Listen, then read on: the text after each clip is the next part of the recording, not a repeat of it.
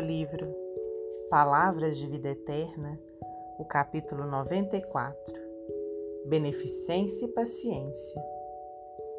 A caridade é paciente e benigna.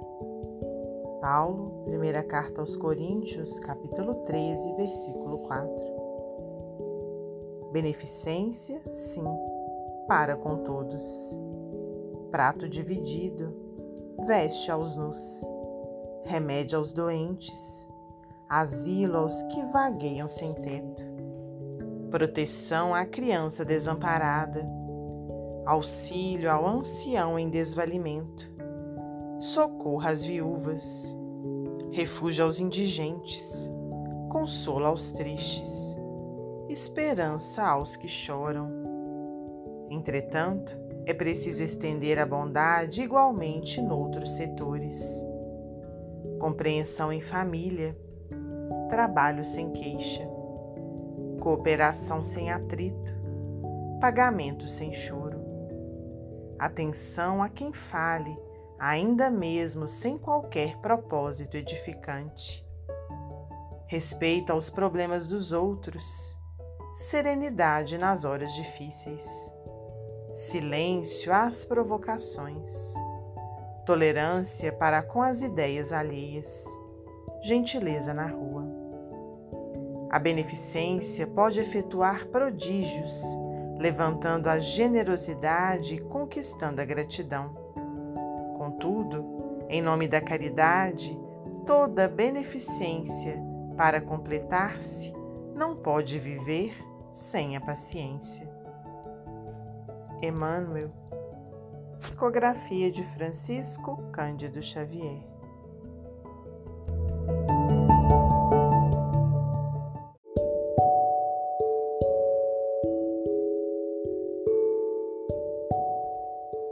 Do livro Palavras de Vida Eterna, o capítulo 94 Beneficência e Paciência.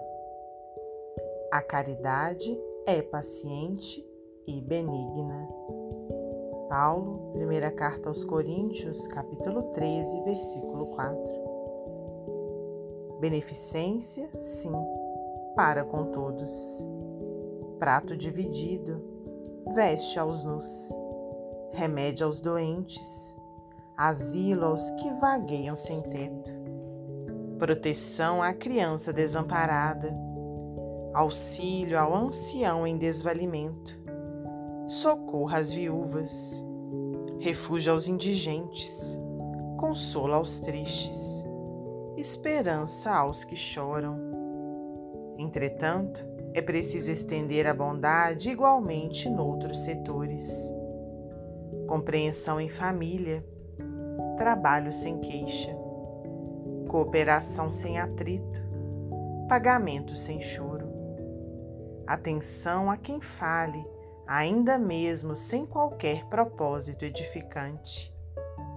Respeito aos problemas dos outros, serenidade nas horas difíceis, silêncio às provocações, tolerância para com as ideias alheias, gentileza na rua. A beneficência pode efetuar prodígios, levantando a generosidade e conquistando a gratidão Contudo, em nome da caridade, toda beneficência, para completar-se, não pode viver sem a paciência. Emmanuel.